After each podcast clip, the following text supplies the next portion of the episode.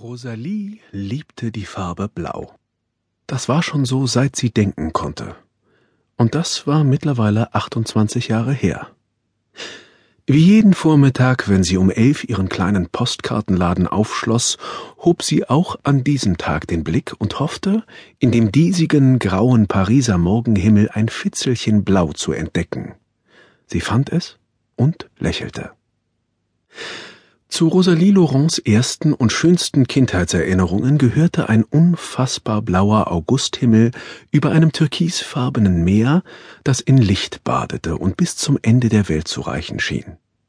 Da war sie vier Jahre alt, und ihre Eltern hatten das heiße Paris mit seinen steinigen Häusern und Straßen verlassen, um mit der kleinen Tochter an die Côte d'Azur zu fahren. Im selben Jahr, als sie nach diesem lichtdurchfluteten, nicht enden wollenden Sommer in Lesisombre wieder nach Hause zurückgekehrt waren, hatte Tante Paulette ihr einen Wasserfarbkasten geschenkt. Auch daran erinnerte Rosalie sich noch genau. An diesem Nachmittag malte Rosalie stundenlang und hingebungsvoll mit Pinsel und Wasserfarben Blatt um Blatt. Und danach war der Malblock voll und die drei blauen Farbtöpfchen, die der Aquarellkasten zu bieten hatte, nahezu leer. Ob es nun an jenem ersten Blick auf das Meer lag, der sich in die Netzhaut des kleinen Mädchens eingebrannt hatte wie eine Metapher für das Glück, oder an ihrem schon früh ausgeprägten Willen, Dinge anders zu machen als andere. Die Farbe Blau entzückte Rosalie wie keine andere. Staunend entdeckte sie die ganze Palette dieser Farbe, und ihre kindliche Wissbegier war kaum aufzuhalten. Und wie heißt das hier, Papa? fragte sie ein ums andere Mal und zog ihren Vater, der ein sehr gütiger und nachsichtiger Mensch war, am natürlich blauen Ärmel seiner Jacke und zeigte mit dem Finger auf alles Blaue, das sie entdeckte.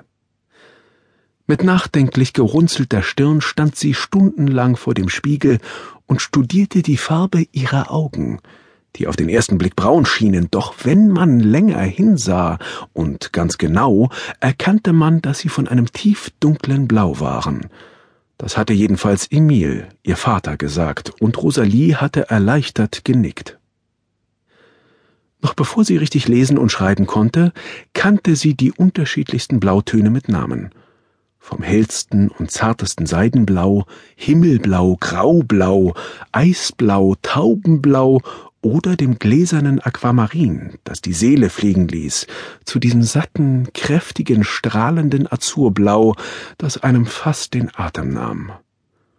Dann gab es noch das unbezwingbare Ultramarin, das heitere Kornblumenblau oder das kühle Kobaltblau, das grünlich-blaue Petrol, das die Farben des Meeres in sich barg, oder das geheimnisvolle Indigo, das fast schon ins Violette spielte, bis hin zu einem tiefen Saphirblau, dem Mitternachtsblau oder dem nahezu schwarzen Nachtblau, in dem sich das Blau schließlich auflöste.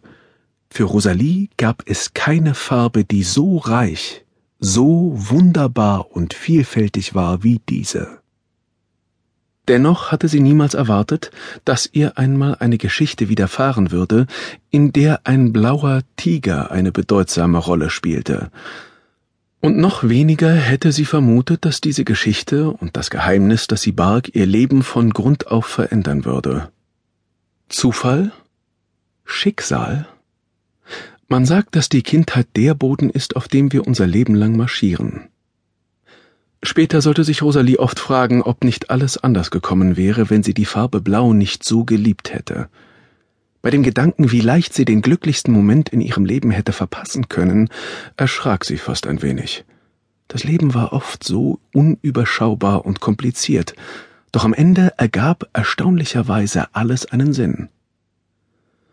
Als Rosalie mit 18 Jahren, ihr Vater war wenige Monate zuvor an einer verschleppten Lungenentzündung gestorben, verkündete, sie wolle Kunst studieren und Malerin werden, ließ ihre Mutter vor Schreck fast die Quiche fallen, die sie gerade ins Speisezimmer trug.